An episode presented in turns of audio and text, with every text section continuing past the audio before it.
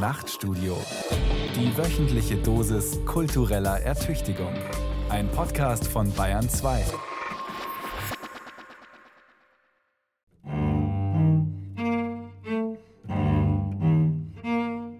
Sie sind Bastarde und Abschaum. Sie wollen uns, Russland, tot sehen. Und solange ich lebe, werde ich alles tun, was ich kann, um sie verschwinden zu lassen. Auslöschungsfantasien von Dmitri Medvedev, einst Präsident von Putins Gnaden, heute Vorsitzender des Sicherheitsrates der Russischen Föderation. Ich werde oft gefragt, warum meine Telegram-Posts so hart sind. Die Antwort ist, dass ich sie hasse. Als Russland zu Weihnachten eine Waffenruhe in der Ukraine beschließt, ärgert sich der Ex-Präsident beispielsweise in dieser Stürmerprosa. Selbst das ungebildete Weib Baerbock und eine Reihe weiterer Aufseher im europäischen Schweinestall haben es geschafft, darüber zu meckern, dass es nicht noch eine weitere Waffenruhe gibt. Schweine haben keinen Glauben und kein angeborenes Dankbarkeitsgefühl. Sie verstehen nur rohe Gewalt und fordern quiekend von ihrem Herrn Fressen. Agitatoren und Volksverführer wählen gern den Weg der ans Absurde grenzenden Vereinfachung. Moralisch drückt der russische Ex-Präsident die Europäer dabei so weit in den Bereich der zum Massenverbrauch freigegebenen Tiere, dass der Ausdruck Abschlachtung vollinhaltlich gerechtfertigt wird. Feindmarkierung durch Entmenschlichung ist ein Grundzug der boshaften Kunst Creating Enemies. Einen Feind schaffen. Russlands Umschlag in den Faschismus. Von Christine Hammel. Die russische Feindmarkierung läuft schon seit vielen Jahren auf Hochtouren. Im Jahr 2 des nunmehr 475 Tage andauernden russischen Blitzkrieges fällt aber geradezu eine regelrechte Hektik der Verteufelung ins Auge. Immer neue, schlimmste Bedrohungen kommen hinzu, immer bösartigere Feinde, das größte gemeinsame Böse, das gefährlichste, unberechenbarste, mörderischste, der widerlichste Gegner, gegen den jedes Mittel und jede Maßnahme legitim sind. Nach acht Jahren Kriegsbeteiligung im Donbass führt Russland seit dem 24. Februar 2022 eine sogenannte militärische Spezialoperation im Nachbarland Ukraine durch, auf Russisch mit SWU abgekürzt. Kein Krieg zwischen ebenbürtigen Gegnern, sondern ein Spezialeinsatz wie zur Ausschaltung von Kriminellen oder zur Bekämpfung von Terroristen. Das erklärte Ziel eine Denazifizierung und Demilitarisierung der Ukraine. Putin fordert eine endgültige Entscheidung, Akanschatelnaya Reschenje, und lehnt sich damit sprachlich an die Endlösung der Nazis an.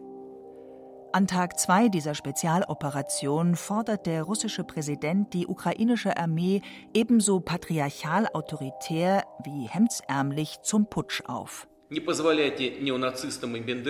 Lassen Sie nicht zu, dass Neonazis und Banderovce ihre Kinder, Frauen und älteren Menschen als menschliche Schutzschilde benutzen. Nehmen Sie die Macht in Ihre Hände. Mir scheint, Verhandlungen zwischen Ihnen und uns wären einfacher als mit dieser Bande Drogensüchtiger und Neonazis, die sich in Kiew eingenistet hat und das gesamte ukrainische Volk als Geisel genommen hat. Wladimir Putin wähnt sich hier schon im Vollbesitz seiner imperialen Macht. Er gibt sich als Anwalt der leidenden ukrainischen Zivilbevölkerung, des slawischen Brudervolkes. Einer der Slogans zu Beginn des Krieges lautet denn auch Wir lassen die unsrigen nicht im Stich.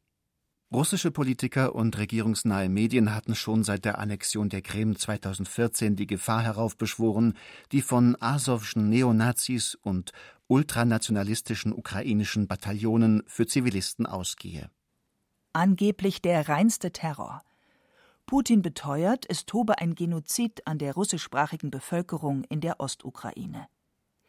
Die Chefredakteurin von Russia Today, Margarita Simonian, will tausende Kinder im Donbass ohne Arme und Beine gesehen haben.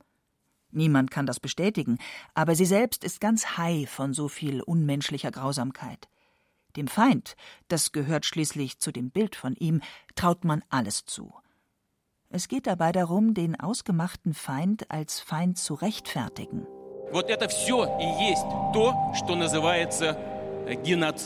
Die Feindmarkierung ukrainischer Nazi ist tief im kollektiven Bewusstsein der Russen verankert.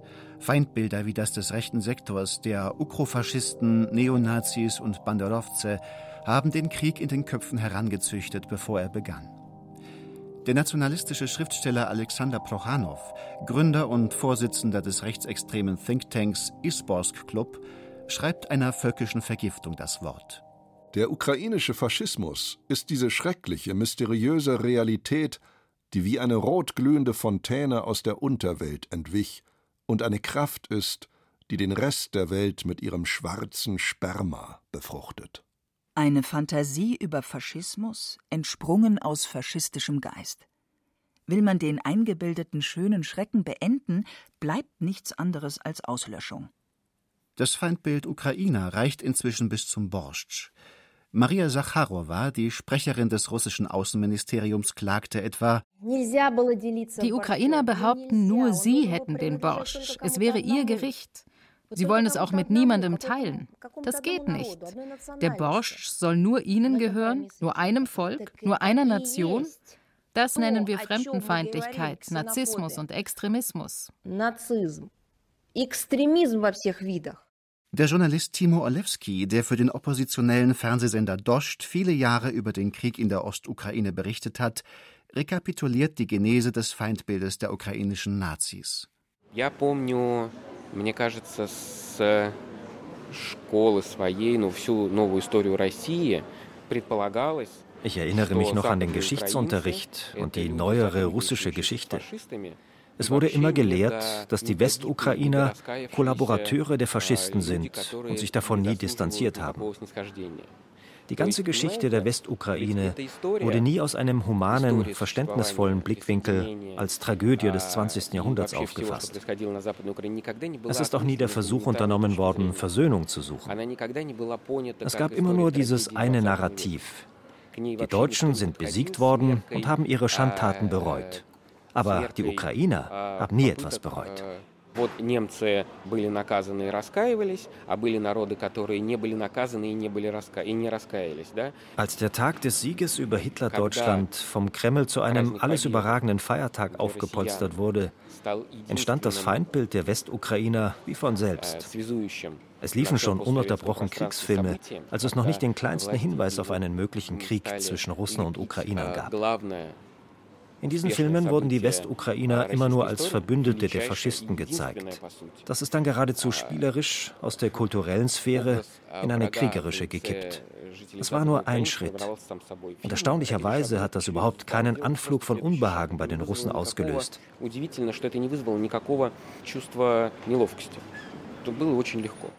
Feindbilder gehen Hand in Hand mit einer Selbsterhöhung. Sie verschaffen durchaus Lust, nämlich die der eigenen Überlegenheit. Die kollektive Verachtung der anderen stärkt zudem die eigene Gruppe und wärmt sie mit Diskurshitze. Ein gemeinsamer Feind, und wer könnte grausamer und gewalttätiger sein als Nazis, stiftet noch immer Zusammenhalt.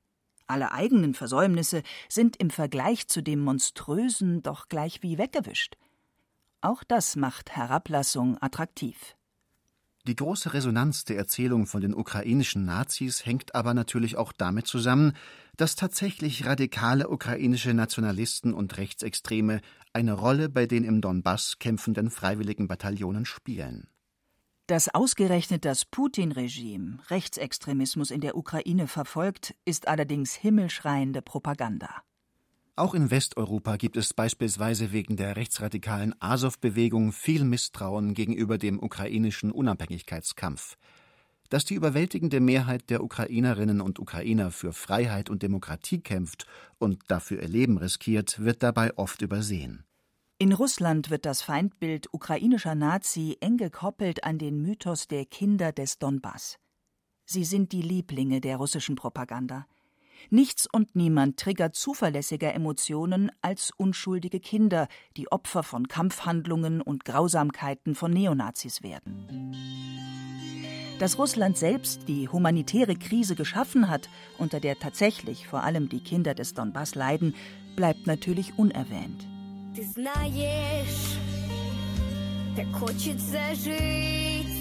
Weißt du, ich möchte so gerne leben, um einfach nur alle zu lieben, die bei mir sind, singt das Mädchen. Es ist ein russischer Propagandasong der Gruppe Rostestwo. Wo immer sie auftreten, werden Bilder von Kindern des Donbass gezeigt. 2018 hat das Lied den russischen Präsidenten vor laufenden Fernsehkameras publikumswirksam zu Tränen gerührt.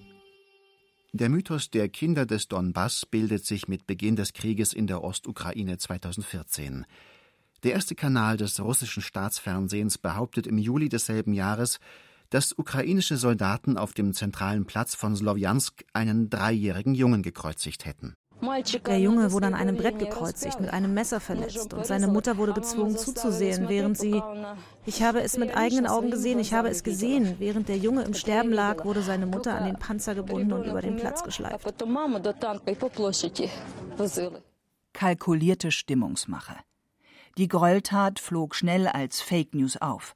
Der gezeigte Platz lag gar nicht in Slowjansk und die vermeintliche Zeugin konnte als russische Schauspielerin enttarnt werden. Aber da war die Nachricht längst in der Welt und tat ihre Wirkung. Inzwischen betreibt die Kinderrechtsbeauftragte des Kreml unter dem Deckmantel Rettung und Zukunftssicherung tausendfache Kindesentführung aus dem Donbass. In einem Video, das Maria Lvova-Belova im Gespräch mit Wladimir Putin zeigt, bedankt sich die Staatsbeamtin für Philipp, ihren 16-jährigen Adoptivsohn aus Mariupol. Sie brüstet sich damit, jetzt zu wissen, was es bedeute, Mutter eines Kindes aus dem Donbass zu sein. Die Kinder des Donbass sind Trophäen in diesem Krieg. Russische Staatsbedienstete sind aufgerufen, einen Teil ihres Gehalts für sie zu spenden. An Schulen finden regelmäßige Sammelaktionen statt. Die Kinder des Donbass sind Gegenpart der ukrainischen Nazis und gleichzeitig tatsächliche Opfer des Krieges. Sie verleihen der militärischen Spezialoperation ihren Segen. Es geht um die Gewalt des Guten. Für Putin ist das keineswegs ein Widerspruch, sondern Programm. Man sagt, und wir hören das häufig, Russland habe irgendeinen Krieg angefangen. Nein, Russland versucht mit Hilfe der militärischen Spezialoperation den Krieg zu beenden, der gegen uns geführt wird gegen unser Volk, gegen den Teil, der wegen historischer Ungerechtigkeit jenseits der Grenze des historischen Staates lebt. Aber das bedeutet nicht, dass sie deshalb nicht mehr unsere Leute sind. Russland wird alles tun, um sie zu schützen. Die Erschaffung verkehrter Welten ist eines der grundlegendsten Verfahren von Desinformation.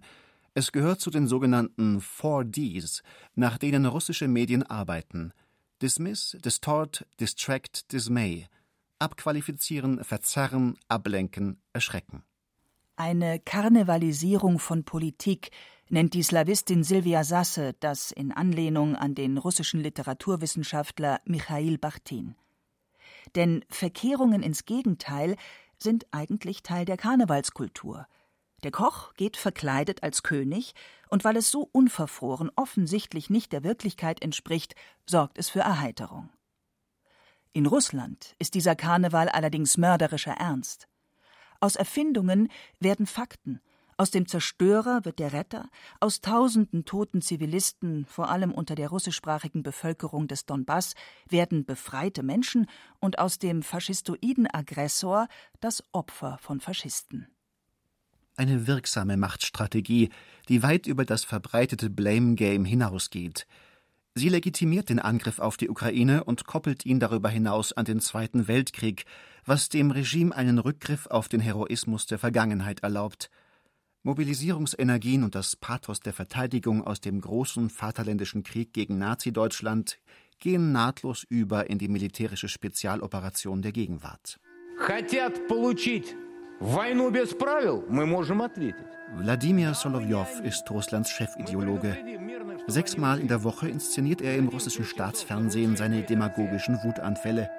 An dem Tag etwa, an dem EU-Präsidentin Ursula von der Leyen eine ihrer Grundsatzreden vor dem Parlament in Straßburg mit dem ukrainischen Gruß Slava Ukraini, Ruhm der Ukraine beendet, zerfetzt Solowjow sie abends in seiner Talkshow im ersten Kanal. Slava Ukraine redlich bemüht um den richtigen Ton, den von Hitler. Ну, Урсула, что это не ждать, а? Слава Украине! Бандеровскому Рейху слава! Ruhm dem Bandera-Reich? Bandera-Wichser sind sie. Schon immer. Was für einen Quatsch du da erzählst. Ja, ja, sie sind daran gewöhnt. Das jüngere Ukraine-Reich dient dem Deutschen Reich. Die alten Nazis sind die neuen Nazis. Und wir haben ja schon einmal gesiegt, also werden wir jetzt auch siegen. Damit hat man das Land gekauft, mit dem Versprechen auf neuen Stolz. Die Wirklichkeit in der Ukraine löste dieses Versprechen jedoch nicht ein. Selbst in Donbass wollte die überwältigende Mehrheit der Menschen nicht von Russland befreit werden. Der Blitzkrieg stellte sich als eine russische Fehlkalkulation heraus. Offenbar war ihm keine vernünftige Analyse der ukrainischen Gesellschaft und der Risiken vorausgegangen. Selbst in der Propagandistenrunde der Talkshow von Olga Skabejewa gibt es jetzt ein Einsehen. Unser Hauptproblem ist die Annahme einer sowjetischen Spaltung. Die Regierung der Ukraine sei böse, die Menschen aber gut. Diese guten Menschen müssten nur zur Vernunft kommen und würden mit uns kooperieren. Die Realität hat gezeigt, dass es diese Teilung nicht gibt. Wir müssen zugeben, dass sich die Ukraine gegen uns verbündet hat. Und wir müssen sie nicht wie Brüder oder ein brüderliches Volk, sondern wie gefährliche Gegner behandeln. Aber nicht nur sind alle Ukrainer jetzt Feinde. Ihr zäher Widerstand und ihre Verteidigungsbereitschaft treffen die patriotischen Russen zutiefst. Ihre vermeintlich aufopferungsvolle Befreiung ist in ein Morden und Metzeln gemündet. Zigtausende Russen sind gefallen. Verrat. Die Wut kocht über, und das Regime tritt nun nach allem, was nach Westen riecht. Margarita Simonian war 2022 schon ausgiebig mit der Planung der 9. Mai-Parade in Kiew befasst, doch de facto kam nur eine lächerlich überschaubare Gedenkveranstaltung im besetzten und völlig zerstörten Mariupol zustande. Eine herbe Enttäuschung muss das für die Chefredakteurin von Russia Today gewesen sein, tief verletzter Stolz.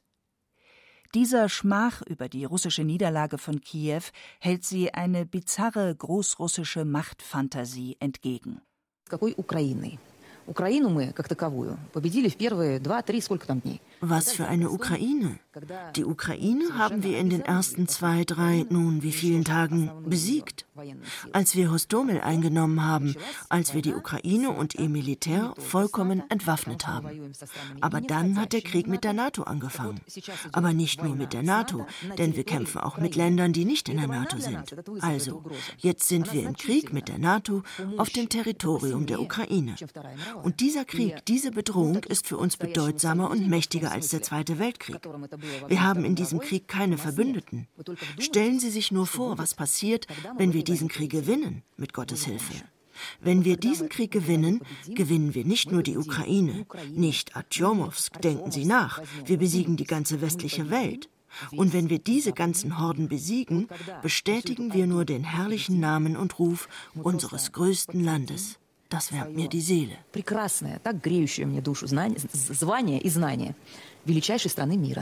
Vor dem Hintergrund solch freidrehender Siegesfantasie und großrussischer Reichshalluzinationen konnte denn auch ein russischer Duma-Abgeordneter seine drei Häuser in der Nähe von Alicante auf Nachfrage damit rechtfertigen, dass er sie in Erwartung einer spanischen sozialistischen Republik erworben habe.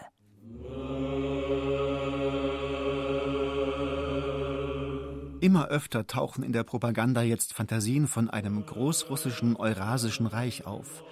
Man könnte sie leicht als irren Größenwahn abtun, aber sie verweisen durchaus schlüssig auf das ideologische Konzept hinter dem Ukraine-Krieg.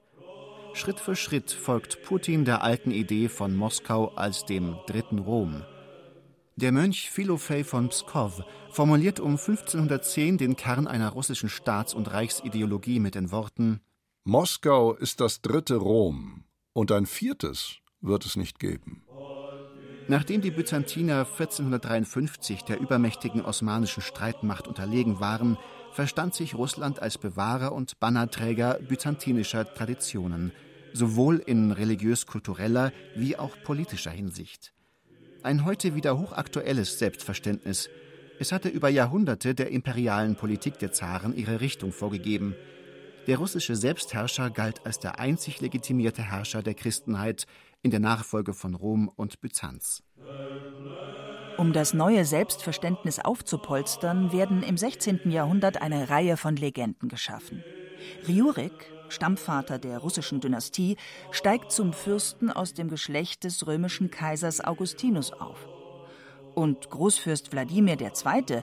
soll die Kron- und Reichsinsignien, die legendäre Kappe Monomachs, aus den Händen des byzantinischen Kaisers Konstantin IX. empfangen haben. In Russland ist das keine Vergangenheit, sondern aktuelle Politik. Wladimir Wladimirowitsch Putin begreift sich schon allein wegen seines Namens und Vaternamens in der Nachfolge des heiligen Wladimir. Wladimir heißt übrigens beherrsche die Welt. Am 4. November 2016, am sogenannten Tag der Einheit des Volkes, wurde ein Denkmal für den heiligen Wladimir vor dem Kreml aufgestellt. Mächtig, mit Schwert und einem Kreuz in der erhobenen rechten Hand, weist er Russland einen militant-orthodoxen Weg.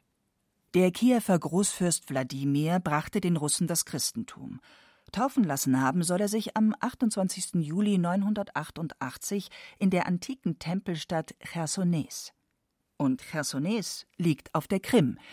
Der Kreis schließt sich. Unter Historikern ist diese Taufe in Chersones allerdings umstritten. Namensvetter Wladimir Putin hält sich jedoch nicht mit solchen Petitessen auf. Bei einem Auftritt im Stadion von Sewastopol auf der Krim im Frühjahr 2021 schwelgte der russische Präsident in einer gottgefälligen Sinnstiftung der Krim-Annexion.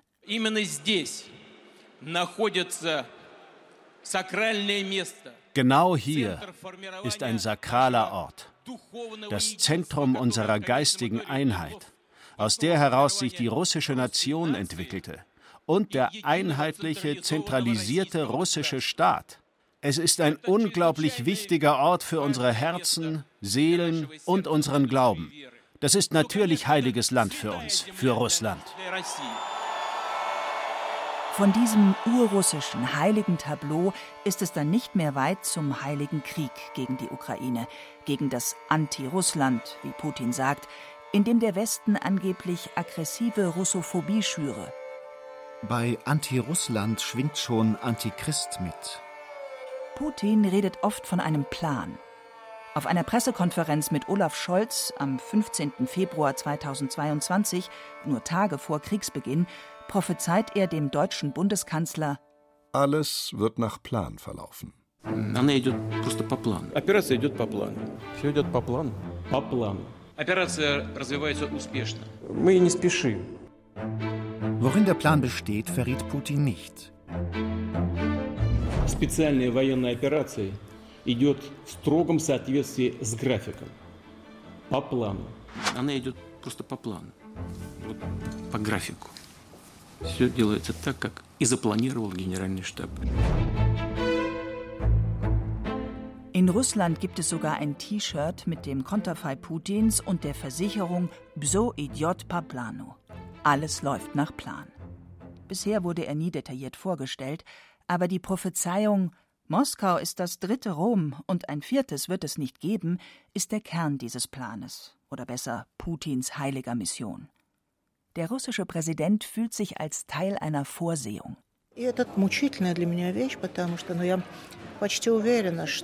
Ich bin fast sicher, dass es ohne die Pandemie und die damit verbundene Isolation diesen Krieg nicht gegeben hätte. Putin hat einfach zwei Jahre im Bunker gelebt und schlechte historische Literatur gelesen. In dieser Zeit hat er sich nicht nur eine Mikrokonzeption der Geschichte angeeignet, sondern auch vergessen, dass um ihn herum andere Leute existieren. Er glaubt tatsächlich nicht an die Existenz anderer Menschen. Nicht nur an die von Ukrainern oder Syrern, auch an seine eigenen Leute glaubt er nicht. Er schickt sie schließlich zu Zehntausenden ohne Munition und ohne Verpflegung in Schützengräben, um der Welt seine historische Wahrheit zu demonstrieren.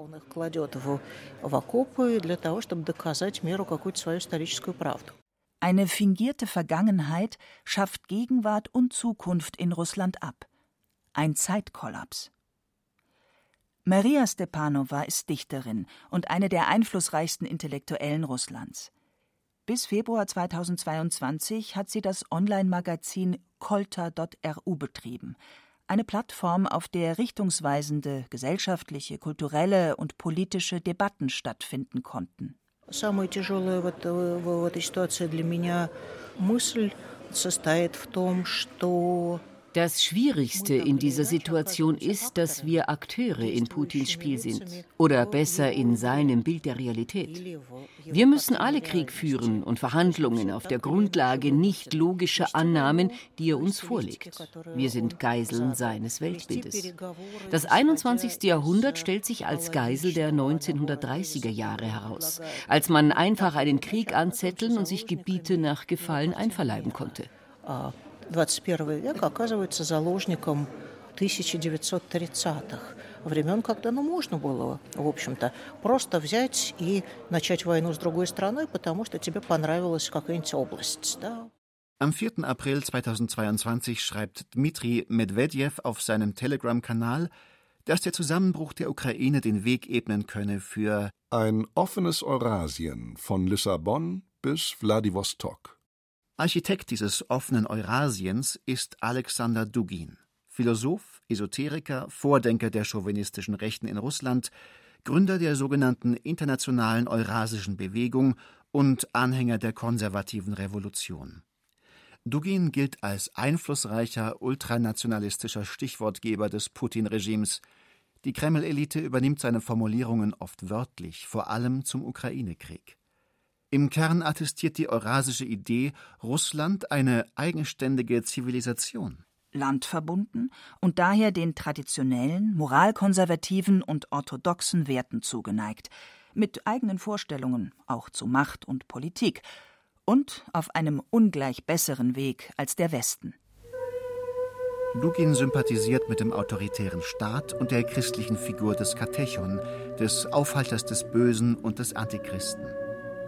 Mit der Idee einer russischen Auserwähltheit stellt er sich den Beschleunigern der modernen Welt entgegen, denn die Kombination aus postmodernen Werten und freiem Markt zerstöre die Religion und erhebe sich selbst zum Gott.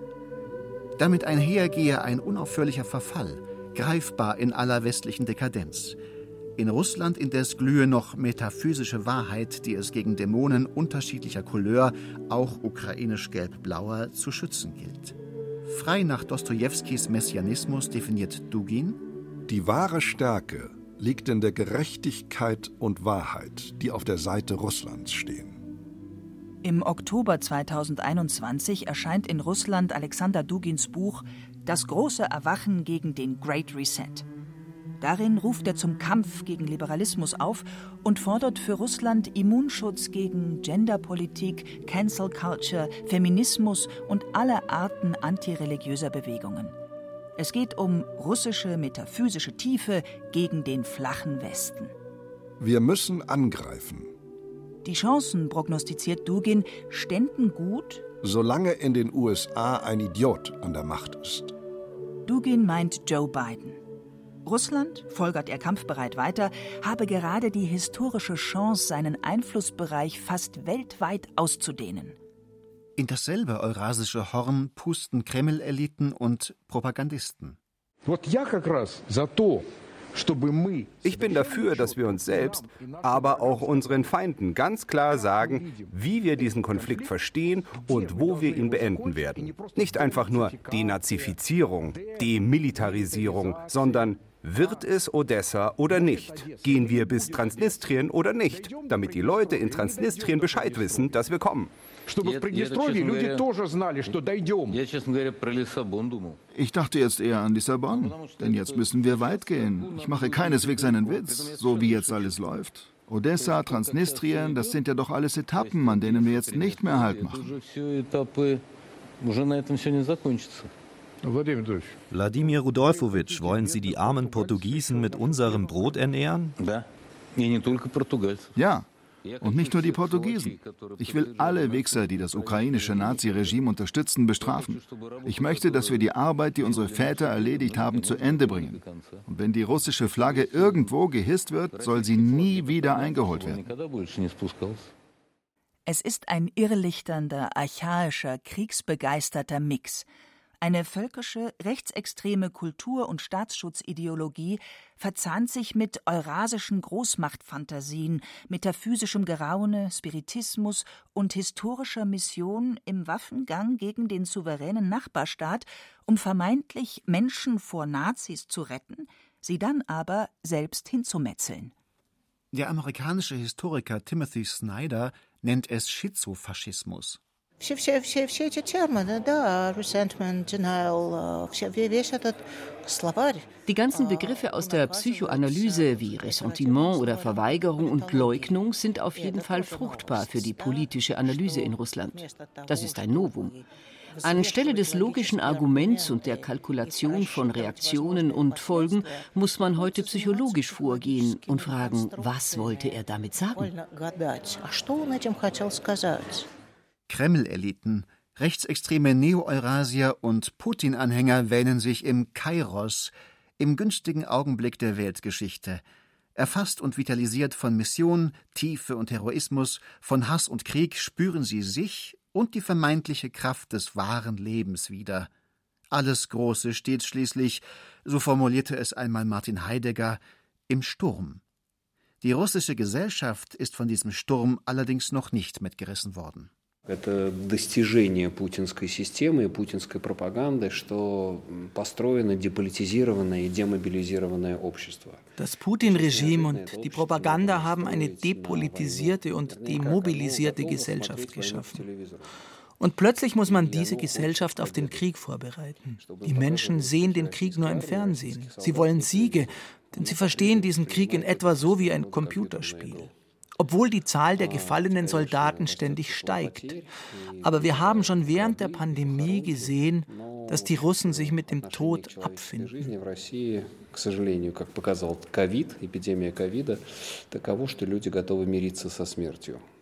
Der Politologe Sergei Medvedev gehört zu den fundiertesten Kritikern des Putin-Regimes. Er war viele Jahre Professor an der Moskauer Higher School of Economics verließ die Hochschule aber lange vor dem Krieg, weil das Regime immer mehr in Lehre und Verwaltung eingriff. Seit dem Winter 2022 lebt er im Exil. Das Fernsehen versorgt sein Publikum schon seit Jahren mit dem Hass gegenüber der Ukraine. Es hat ihnen die Liebe und den Willen zum Krieg beigebracht, sowie Militarismus, Chauvinismus und die schlimmste Form des Patriotismus. Putin holt die Menschen da ab und greift auf die Rhetorik der Fernsehpropagandisten zurück. Andere Informationskanäle lehnen die Russen ab. Sie ziehen die putinsche Informationsblase vor und den Mythos, dass es es den Feind Ukraine gibt, dass er Russland vernichten will und dass hinter der Ukraine wiederum der Westen steht, der Russland vernichten will. Denn wenn man damit anfängt, die Dinge kritisch zu hinterfragen, wird es unbequem. Dann muss man sich eingestehen, dass die eigene Regierung verbrecherisch ist und dass man sich selbst an einem Verbrechen beteiligt. Dem wollen sich die Russen nicht stellen. Deshalb richten sie sich in dieser Putin-Bubble ein. Sie werden damit zu einer leicht manövrierbaren Masse. Im Sommer 2022 gelangt der Krieg in Russland plötzlich in Schulen, Jugendgruppen, an Universitäten, ins Theater, an den Arbeitsplatz und in Kindergärten. Dort müssen sich Jungen und Mädchen zum Z, zum Symbol des Kriegs aufstellen. Dabei hatte das Regime eigentlich zunächst alles daran gesetzt, den Schein der Alltagsnormalität aufrechtzuerhalten. Als tausende russische Soldaten an der Front in Kharkiv starben, zog es der russische Präsident beispielsweise vor, in Moskau das größte Riesenrad der Welt einzuweihen. Aber nach dem gescheiterten Blitzkrieg in der Ukraine muss ein Ruck durch Russland gehen. Der Krieg braucht Soldaten und mehr patriotischen Eifer. Die Propagandamaschine schaltet jetzt auf Turbo um und gaukelt den lethargischen Menschen vor, alle seien schon auf den Beinen fürs Vaterland und seine Schlachten. Das führt zu einer Fülle von unfreiwillig parodistischen Schauspielen, etwa wenn Kindergartenkinder Gedichte vortragen, die sie als heroische, todesmutige Stahlgestalten ausweisen.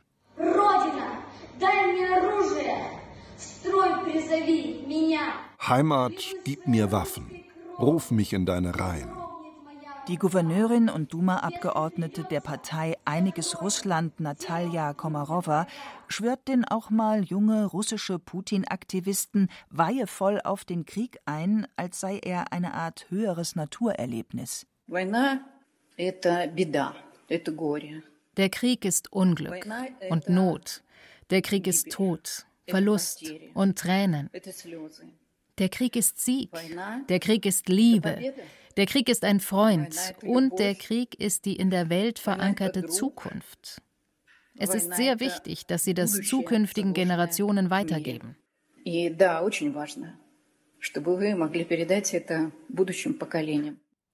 Krieg wird in den Augen der Russen immer schicksalhafter, immer unausweichlicher. Es dämmert den Russen, dass es sich bei der Spezialoperation nicht um einen kurzen, chirurgisch präzisen Einsatz handeln kann. Nachdem der Westen die Ukraine zunehmend mit Waffen ausstattet, damit sie sich gegen den russischen Angriff verteidigen kann, wird die Propaganda zu einer Art Sperrfeuer. Russland, so schießt Wladimir Solowjow mit mythischer Wucht, habe es zu tun с абсолютным сатанизмом, с абсолютным злом, с бесами. Mit dem absoluten Satanismus, mit dem absoluten Bösen, mit Dämonen. Wir haben den Sieg als Volk verdient. Verstehen wir mit unserem Verhalten, mit unserem Bewusstsein, mit unserer Empfindung, mit all unserer Sündhaftigkeit, was vor uns steht? Eine phänomenal schwere Aufgabe. Das Böse ist immer stark.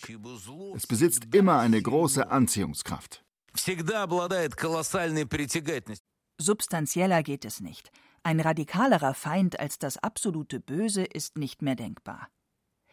Wer genau so viel Dostojewski dunkel verkörpert, wer dieser Feind ist, sagt Solowjow nicht.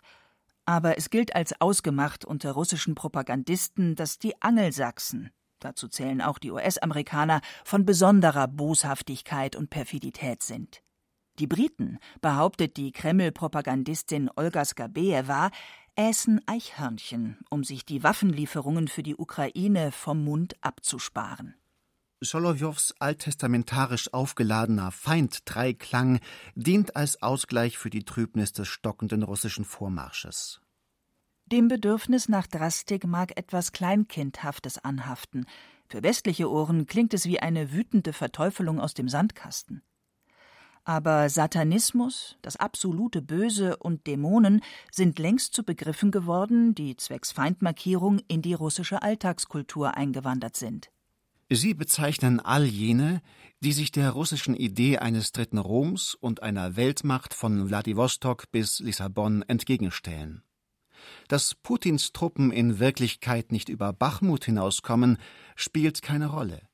Es sind zeitenthobene, mythische Kategorien, die Russlands Traum von Bedeutung beflügeln. Allahu Akbar. Allahu Akbar. Elohim Hadol. Elohim Hadol. Gospod Velik. Gott ist groß. Wir sind im Krieg gegen Satanisten. Es ist ein heiliger Krieg und wir müssen gewinnen. Interessegeleitete Apokalyptik. Wladimir Solowjow propagiert einen existenziellen Kampf zwischen Recht und Unrecht, zwischen Mensch und Teufel, den man so bisher eher aus dem radikalen Islamismus kannte. Kein Zufall, sagt der Philosoph Boris Greuß, denn auch in Putins russischer Welt gehe die Entdeckung der kulturellen Identität einher mit einer Art Reinigung von westlichen Scheußlichkeiten wie Facebook, Feminismus, LGBTIQ oder zeitgenössischer Kunst. Auch die Taliban reinigten Afghanistan von allem vermeintlich Fremden und sprengten dabei auch ungerührt jahrhundertealte Buddha-Figuren. Unsere Gesellschaft will kein McDonald's und kein iPhone behauptet Alexander Dugin, der seinem Ziel insofern schon mal einen Schritt näher gekommen ist, als dass McDonald's nach Beginn des Krieges am 24. Februar 2022 Russland verlassen hat. Das daraus resultierende kulturelle Problem nur, der russisch-vaterländische McDonalds-Nachfolger ist eine schlechte Kopie des westlichen Vorbilds. Dem Konzept des Ruski Mir einer russischen Welt liegt die Annahme zugrunde, die russische Kultur unterscheide sich ihrem Wesen nach von der westlichen Zivilisation. Daher die unermüdlichen Bemühungen, den Westen in all seiner vermeintlich dekadenten Verdorbenheit hervortreten zu lassen. В Финляндии детей в школах и детских садах решили научить ходить в туалет вместо уборной в пакеты на случай отключения воды и света в стране. Британки уходят в проститутки и занимаются, цитата по английской прессе, сексом ради выживания. In dem Moment, in dem sich die russische Kultur von allen Fremdeinflüssen reinige, so die Logik, könne sie umso heller und klarer in ihrem eigenen Licht erstrahlen. So wie der Popstar Schaman, der sein martialisches Durchhaltelied Ich bin Russe als Geschenk an das russische Volk verstanden wissen will. Eine Art Z-Hymne, deren Refrain in gediegener faschistischer Tradition beteuert ich bin Russe. Ich gehe bis zum Ende. Ich bin Russe. Mein Blut kommt von meinem Vater. Ich bin Russe. Ich hatte Glück. Ich bin Russe. Der ganzen Welt zum Trotz. Der Moderator der orthodoxen Talkshow Spass ist hingerissen von so viel völkischem Kadavergehorsam und fragt ehrfurchtsvoll nach der Quelle der Inspiration für das Lied. Der Song Ich bin Russe, ich gehe bis zum Ende. Das sind Zeilen, die die Soldaten dieser Tage mit ins Gefecht nehmen. Wie ist dieser außergewöhnliche Text entstanden? In dem Lied Ich bin Russe, mein Blut kommt von meinem Vater, meinte ich unseren Gott allmächtigen Schöpfer. Und weiter geht es mit dem einflussreichen Propagandisten Dmitri Kisseljow. Nicht nur die Männer an der Front sind stolz, an Russlands Mission, Europa zu entnazifizieren, mitzuwirken. Darüber hinaus besteht sowohl in den Köpfen als auch in den Herzen eine Verbindung zwischen der Leistung unserer Vorfahren und der heutigen Fortsetzung. Es ist daher nicht verwunderlich, dass das neue Lied von Schaman, das schon jetzt Geschichte schreibt, als Hommage an diejenigen wahrgenommen wird, die heute ihr Leben für edle Ideale gegeben haben. Schamans Markenzeichen sind weißblondes Haar, mal Undercut, mal Dreadlocks, Russlandbinde am Arm und den Arm gern richtungsweisend gereckt. Vom Hitlergruß unterscheidet sich das nur, weil die Handfläche meist nach außen zeigt. Sein neuestes Vaterlandsprojekt, die Zitat Ethnooper Fürst Wladimir, Schaman in der Hauptrolle. Auch in der rein russischen Kultur schließt sich der Kreis. Vorposten der russischen Welt ist der Donbass, denn hier verlief bis zur russischen Invasion in die ganze Ukraine im Februar 2022 die Front zwischen den Werten der Russen und der vermeintlichen Verkommenheit des Westens. Patriarch Kyrill mit den Einzelheiten. Im Donbass existiert eine Abwehr eine prinzipielle Abwehr gegen die sogenannten Werte, die heute von denen propagiert werden, die Anspruch auf die Weltherrschaft erheben. Es gibt heutzutage einen Test der Loyalität gegenüber dieser Macht, sozusagen eine Eintrittskarte in diese glückliche Welt, eine Welt des überflüssigen Konsums, eine Welt vermeintlicher Freiheit. Und wissen Sie, was das für ein Test ist? Der Test ist sehr abgründig, sehr einfach, zugleich fürchterlich. Es ist die Gay-Parade. Die Forderung, eine Gay-Parade zu organisieren, ist der Loyalitätstest für diese mächtige Welt. Und wir wissen, wenn die Menschen diese Forderung ablehnen, werden sie als fremd abgestempelt. Gay-Paraden und LGBTIQ-Rechte sind für die russische Welt das überdeutliche Symptom für die Auflösungserscheinungen in der westlichen Welt. Dem liegt im Kern ein faschistisches Denken zugrunde, weil es Lebenszeugung zum obersten Wertekriterium erhebt. Die Kontrolle von Fortpflanzung und Sexualität sowie die Normierung der Heterosexualität stellen eine Biomacht dar, so nannte es Michel Foucault, die nicht individualisierend wirkt, sondern vielmehr massenkonstituierend. Sie nimmt sich der Bevölkerung an und versucht, ihre Kraft zu steigern. Mit der Normierung der Heterosexualität trifft die russische Welt auf einen breiten gesellschaftlichen Konsens.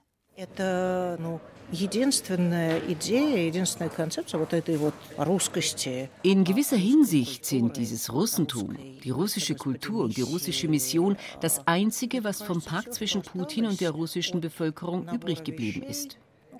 Die wichtigste Komponente dieses Vertrags war immer die Stabilität. Sie hatte nur tatsächlich nie eine Verankerung in der Wirklichkeit. Aber die Leute wollten unbedingt an dieser Idee festhalten. Wir leben in unserem Häuschen, in unserer Wohnung, leise und stabil. Wir mischen uns nicht in die Politik ein. Es passiert ja auch nichts Schlimmes. Und wenn doch, dann passiert es ja doch nicht mit uns. Stabilität, Stabilität, Stabilität.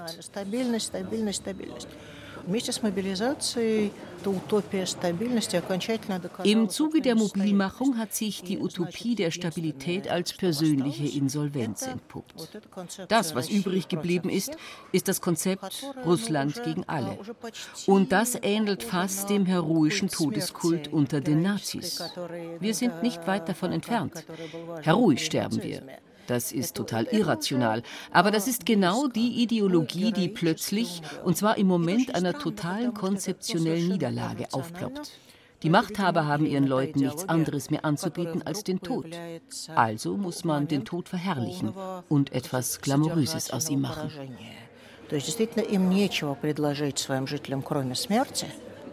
Значит, надо эту смерть, как сказать, glorify, сделать из нее der Tod ist inzwischen allgegenwärtig in Russland. Jeden Tag fordert der Krieg neue Opfer. Die männliche Bevölkerung in den sogenannten Volksrepubliken Donetsk und Luhansk, die Russland angeblich beschützen wollte, ist inzwischen fast vollständig rekrutiert und in sinnlosen Infanteriestürmen in den Tod geschickt worden. Selbst Kreml-Sprecher Dmitri Peskow konnte irgendwann nicht mehr anders und räumte bedeutende Verluste auch unter den Russen ein. Bemerkenswerterweise schweigen dazu selbst die Soldatenmütter, eine zivilgesellschaftliche Vereinigung, die sich während des Tschetschenienkrieges so machtvoll eingemischt hatte. Den gesellschaftlichen Bankrott reden sich die Putin-Anhänger in religiös aufgeladenem Größenwahnsinn tatsächlich noch schön.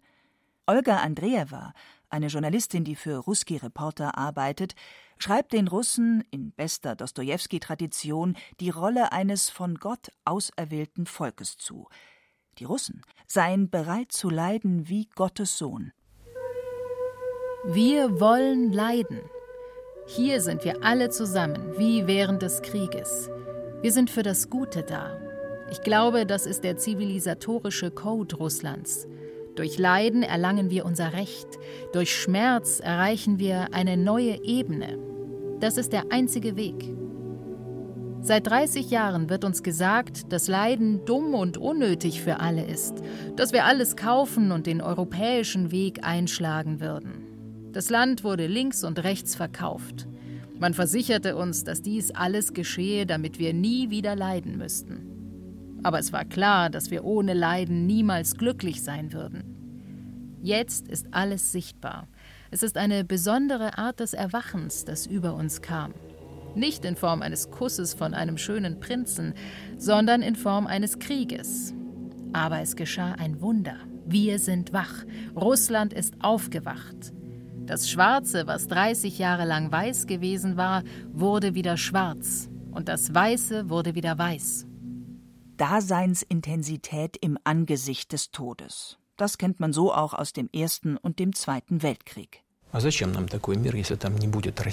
Wozu brauchen wir eine Welt, in der es kein Russland gibt? fragt Putin fatalistisch. Und Propagandist Wladimir Solowjow flankiert prompt.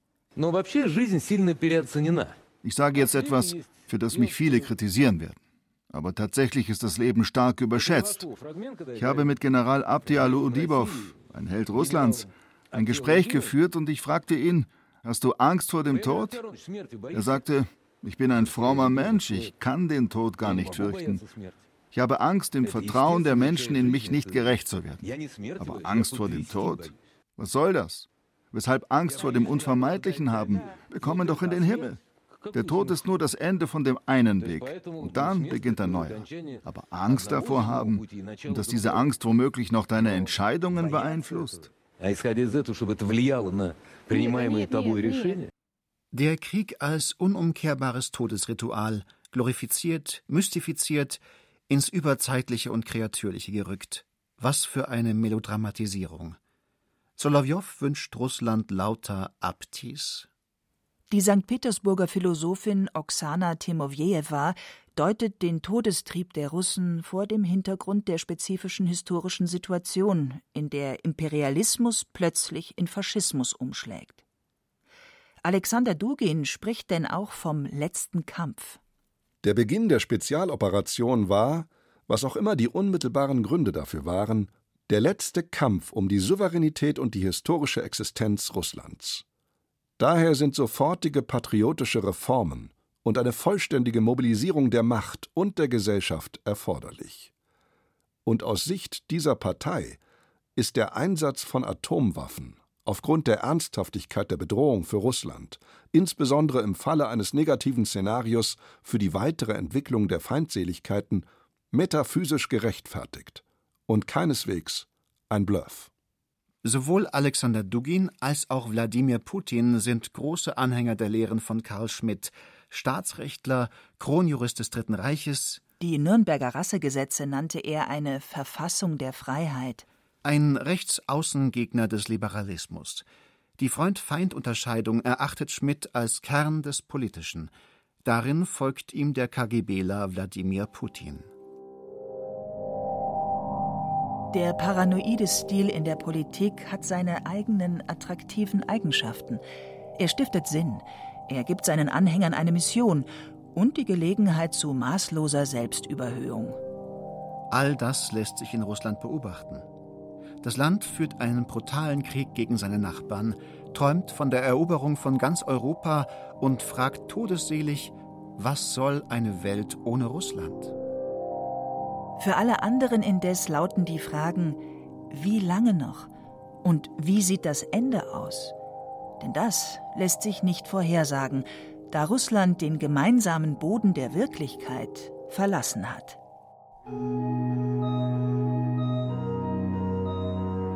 Einen Feind schaffen. Russlands Umschlag in den Faschismus. Von Christine Hammel. Es sprachen Hemmer Michel, Timo Wenzel, Thomas Birnstiel, Jennifer Güsell, Jerzy May, Marleen Reichert und andere. Zitate las Knut Kortzen. Technik Christiane Gerhäuser-Kamp. Regie Benedikt Mahler. Redaktion Hardy Funk. Eine Produktion des Bayerischen Rundfunks 2023.